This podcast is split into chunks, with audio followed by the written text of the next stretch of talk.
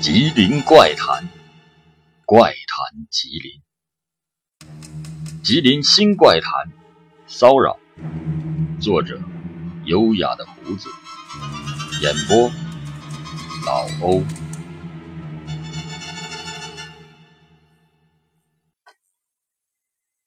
虽然曾经被称为边外九城之首，可旧时的吉林城并不大。大致沿着今天顺城街、光华路、南京街为边界以内，才属于城里。城里只有两个区，一个是城东部的通天区，一个是城西的德胜区。算算，也就是今天市区内船营区的东部。而那时候的船营区、昌邑区都属于城外的屯里，景致和今天农村没有什么大的区别。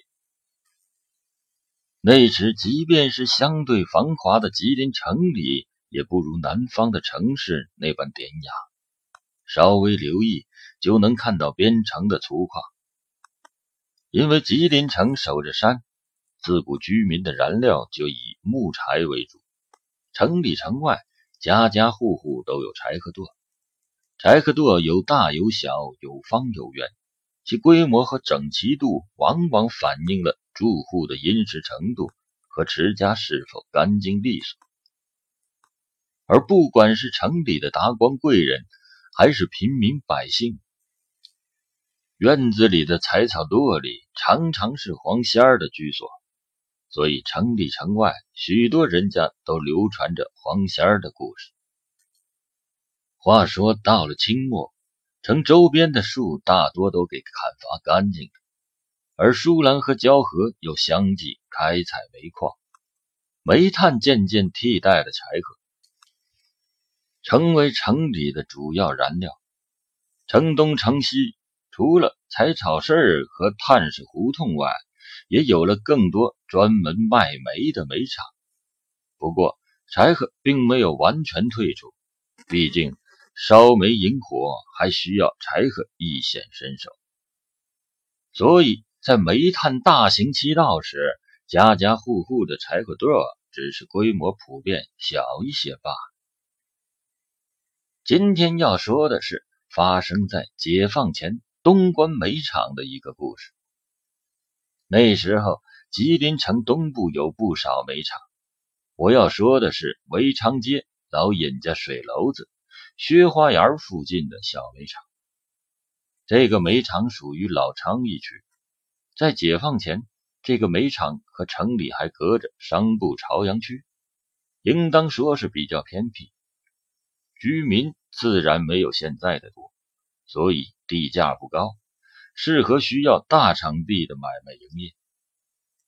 这个小煤厂的规模没有军用道的二处煤厂大，但因供应的是永吉火石岭煤矿出产的扛烧，火力猛的豫东大块。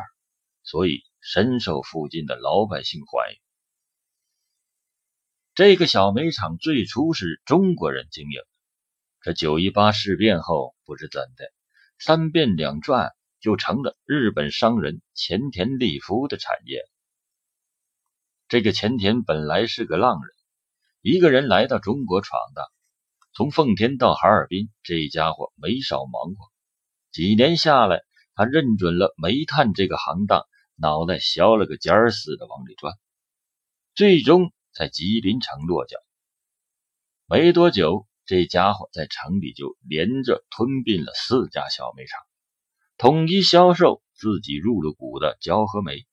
因为煤质不错，并且经营采用的是今天比较时髦的连锁销售，所以这家伙生意不错，没少赚钱。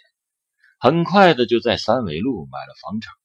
盖了一栋不东不西的二层楼，把在关东州乡下侨居的家人也接到了吉林。那年冬天，天冷的特别早，雪下的特别大，前田煤厂的生意自然也是十分红火。有一天，刚下过一夜的大雪，前田的媳妇、妹子、小女儿竟然有了兴致，来学花园暖教美花。时至中午才挑选完毕。可巧前田正在小煤场，就让女眷们一起到煤场的账房吃午饭。日本的午饭也无非就是饭团、酱汤，很快就结束了。前田的媳妇儿和妹子在屋里说着闲话，透过冰冷花正容的玻璃窗。妯娌两个指着煤场里的大柳树赞叹不已，但只见那树的枝丫上还残存着昨夜降下的白雪。此刻，蓝天艳阳下，那如毛笔涂抹过的雪绒包覆在棕黑的枝条上，随风摆动，使得这两围粗细的柳树真的如水墨画一般。落下的缤纷雪绒，又如春日的樱花雨，把柳树显得分外的妖娆妩媚。两个人莺莺燕燕说得来劲儿，只听前田的女儿悠悠的嘟囔了一句什么，大家就问他说什么。这女孩矜持了半天，才冒出了一句：“我看这树有妖气。”前田太太忙掩口笑道。才子自小就爱故弄玄虚，这晴空朗日，谁见有什么古怪？前田的妹子也含笑责怪道：“小小年纪，不思精进学业，惩治报国，却总要以神社巫女自居，太不合时宜。”那小女孩听罢也没说什么，只是叹了一口气，无奈的撇撇嘴，摇了摇头。就在要离开煤场的时候，前田的媳妇和妹子内急，打算如厕。前田环视了一下煤场，说：“这煤场只有一个木板茅楼，肮脏的很。如果内急，不如到那柳树后面方便。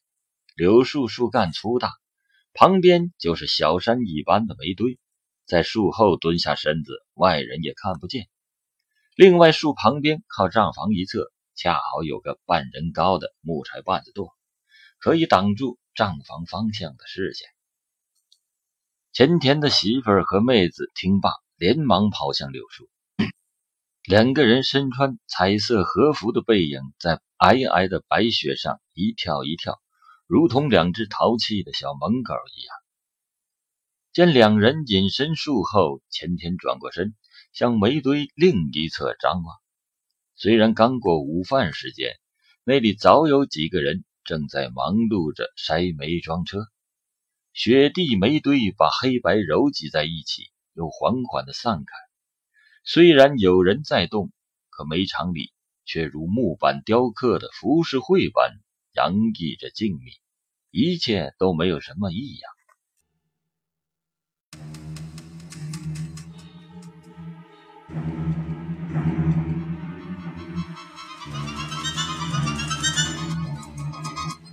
猛然，树后传来了两声尖叫，随即前田的媳妇儿和妹子惊慌地从树后跑出，飞快地挪着碎步朝前田跑过来。前天不知发生了什么事情，便大声吼叫着：“怎么了？”便提着肥大的裤管迎了过去。而那几个筛煤的也停下手里的活计，探头探脑向这边张望。前天还没有听到妻子和妹妹的解释，却听到女儿在身后叹气。随后，前天眼角的余光也看到了那几位拉煤筛煤的人正捂嘴窃笑。前田太太跑到丈夫跟前，惊魂未定，脸色苍白，好半天才稳住了气息。前田太太说：“妯娌两人刚刚蹲下小姐，就听见身旁有人大声的咒骂。”两人循声观瞧，却连个人影都没见到。正纳闷时，却惊觉排出的尿液竟然反溅到身上，而那咒骂声却又从地上传起。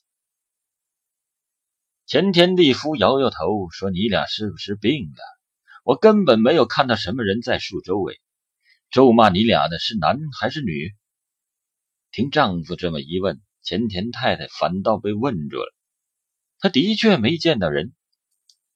说来也怪，他也真没有听清楚骂自己的是男还是女，只记得那声音非常的坚定，说的是中国话，自己听不大懂，但肯定是脏话。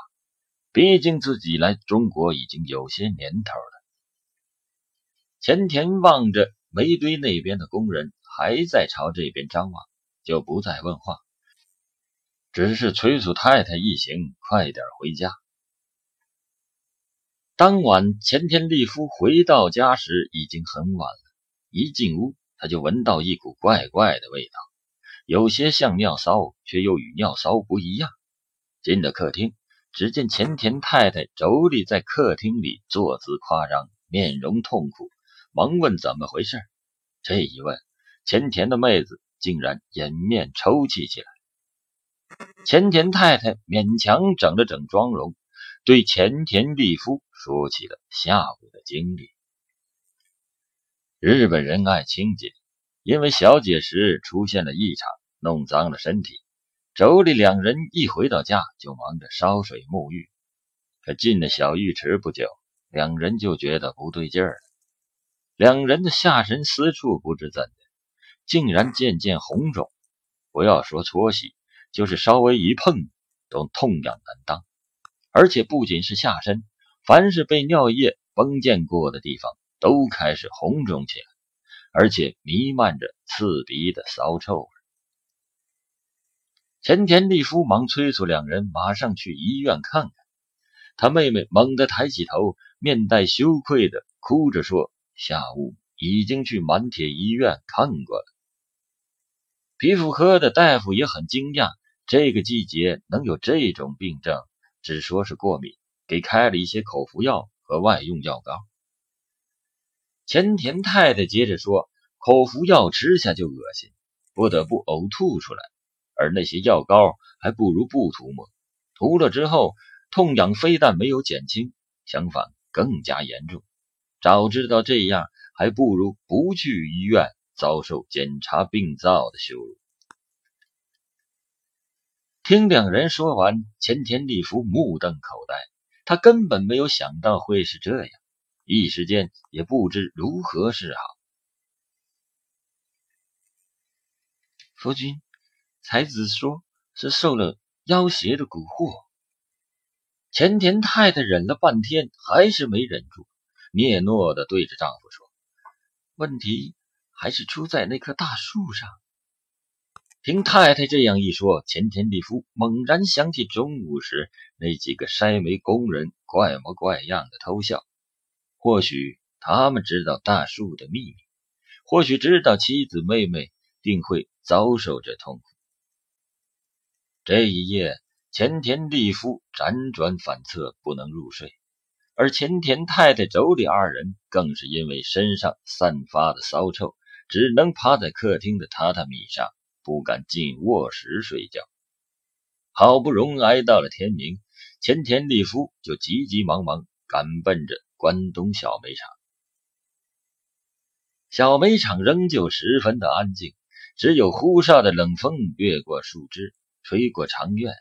前田利夫跑到树下，绕了好几圈，并没有发现任何的古怪。又找了一个值班看堆的筛煤工人，问他。那大树可有灵异？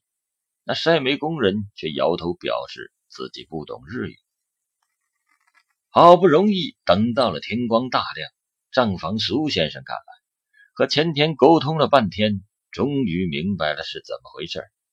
苏先生说：“那大树倒是没什么问题，倒是旁边的柴火垛里住着一窝黄皮子，想必是夫人冲撞了黄仙儿，才惹来这一场祸端。”前田听罢，立刻抄起尖锹，要冲出屋去把柴火垛给挑了。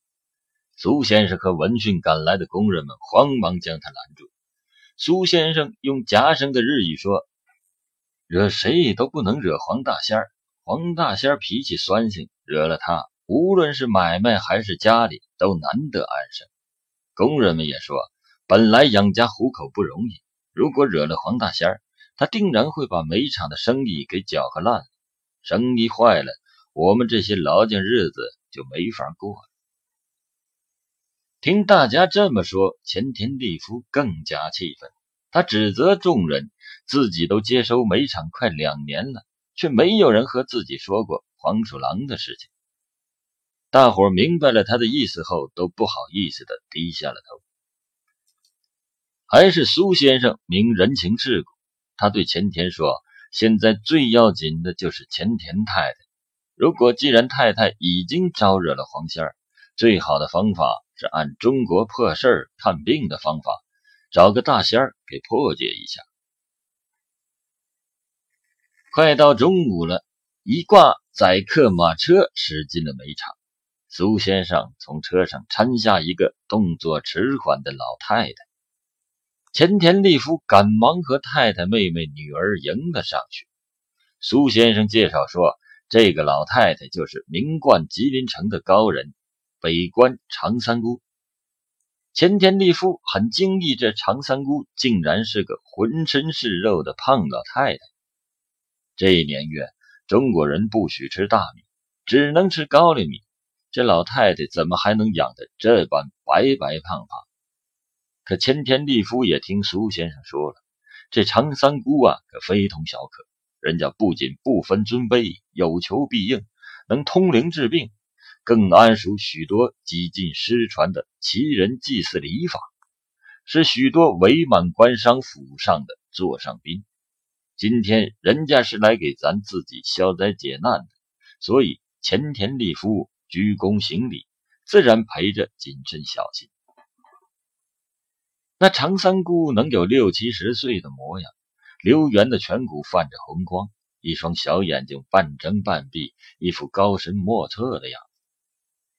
因为账房门前冰雪挤压，比较光滑，所以老太太脚下有些蹒跚，手臂一直搭扶着苏先生的臂弯，倒也是一副老佛爷莅临的派头。长三姑似乎。不太喜欢彬彬有礼的前田一家，只是看到才子时，眼睛瞬间一亮。老太太上前拉起前田太太妯娌二人的手，嘱咐苏先生不要让人靠近账房八望，就把他俩拉进了账房里，关上了门。老太太上上下下打量了半天，一会儿。忽扇着肉乎乎的鼻孔闻闻，一会儿又撸起二人的袖子，用自己的大手摩挲观瞧，随即又让前田太太坐到椅子上，撩开和服的下摆，扫了一眼她下身的私处，弄得那妯娌二人有些丈二的和尚摸不着头脑。随后，老太太出了门，唤来了苏先生：“你告诉他当家的。”肯定是惹了黄大仙了。说罢，老太太巡视了一圈煤场，眼神落在大树下的柴禾垛上。老太太回头唤来随行的侄子，要来了一个小酒篓子，拔下塞子，仰头咕噜就是一口。湿冷的空气里，霎时弥漫了一阵醉人的酒香。老太太的侄子轻声的询问：“用不用披挂行头？”常三姑只是摇摇头，把酒篓子递给了侄子，突然疾步如飞，如闪电般奔到了柴火垛边。那身手速度哪里是六七十岁的老太太，分明是十七八岁的大姑娘。煤场里几个筛煤拉脚的工人、前田的家人、载客马车的车把式都要跑过去看热闹，被苏先生和常三姑的侄子给制止了。大家只好远远的张望，只见常三姑口中唱着什么词儿，绕着大树和柴火垛正反各绕了三圈，然后轻轻拍了拍柴火垛，突然转身，脚步瞬间就蹒跚起来，朝账房没走几步，就一下摔倒在雪地上。他侄子忙跑了过去，扶起了老太太，不知道老太太低声对侄子说了些什么。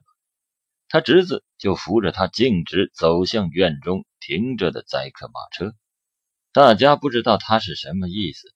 前田忙给苏先生使了个眼色，苏先生小跑着奔了过去，也搀扶着老太太。可看样子，老太太是执意不想再回账房，只把苏先生又拉到了车厢里。苏先生从车上跳下来，和大家一起目送载着老太太的马车徐徐驶出了院子后，才快步走到了钱田的身边，说起老太太刚才嘱咐的几件事。钱田太太妯娌二人下身起的叫现世骚，起因是柴禾垛里的黄大仙儿刚巧来了客人，正陪着客人吃喝时。那妯娌二人就在人家门口撒尿，脏了仙家的门庭，所以黄大仙使了个法门，让地上的尿都溅回到他们的身上，沾尿的地方就都散发着骚臭、红肿、痛痒。破解的方法是：中午在柴垛和大树之间杀三只大公鸡，放出的鸡血在撒尿的地方画了一个圈儿。鸡头、内脏、翅尖、前爪、鸡腚尖摆放在鸡血圈里。前田夫人、妯娌二人冲柴禾垛鞠躬行礼，口中念叨“抱歉”一类的词语。鸡肉白水炖熟，肉熟时，只要在煤场里的人，每人都得吃一碗。所有人吃罢，妯娌二人的病自然痊愈。前田听罢，不觉有些恼怒。觉得自己是堂堂大日本皇民，怎能对中国的灵怪失礼？正要发作，只觉得有人在拉住他的衣袖，回头一看，竟然是自己的闺女才子。才子目光炯炯，坚定地朝父亲摇了摇头。傍晚时分，筛煤的工人聚集在账房抽旱烟。大家都说常三姑真的是带仙儿的高人，人家说所有人吃罢鸡肉，前田太太妯娌的毛病就能好。果然，最后一个人碗筷一放，前田太太就欢喜的跳起来，直呼喊：“苗一切阿那达！”这句日语是什么意思啊？就是说病好了。还有人说不年不节的就有肉吃，真得感谢黄大仙儿啊！更有人说，如果前天家里人今后要是再招惹一下黄大仙儿就好了，那样就又有肉吃。苏先生吧嗒着烟袋，用长指甲挠了挠头顶心儿，眯着长眼睛叹了一声：“嘿嘿，恐怕没那么好命喽。”长三姑在车上说。前田社长其实是自己就能破了这毛病。众人忙凑到苏先生旁边，让他仔细说。苏先生环视了一下众人：“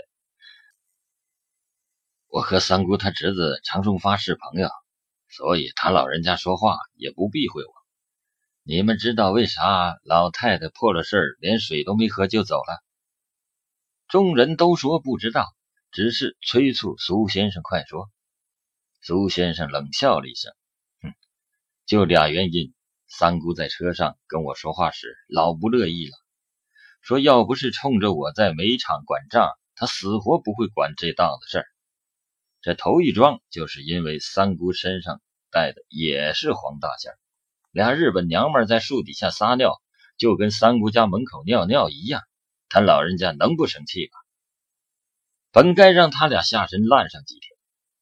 再有，苏先生停了下来，伸脖子朝外望了望，回头神秘的对大家说：“三姑说了，他看到前田的闺女的魂了，是个穿白和服上衣、红和服裤子的。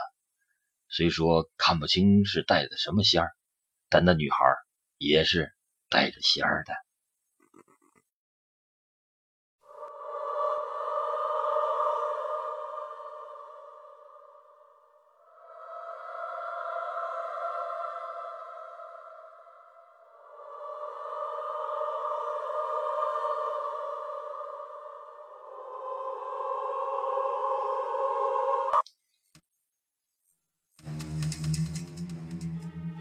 吉林怪谈，怪谈吉林，更多精彩原创故事，敬请关注公众号“吉林乌拉永昌园”。